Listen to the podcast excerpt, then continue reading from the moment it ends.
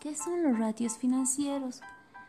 Los ratios financieros o contables son los coeficientes que aportan unidades financieras de medida o comparación.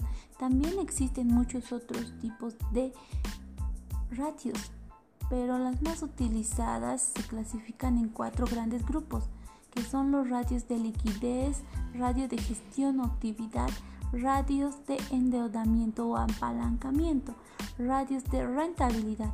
¿Cómo se calculan los ratios financieros? Los ratios financieros se calculan entre el activo corriente dividido entre el pasivo corriente. ¿Qué importancia tienen los ratios financieros? Los ratios financieros tienen la importancia de la evaluación y fortalecimiento y debilidad.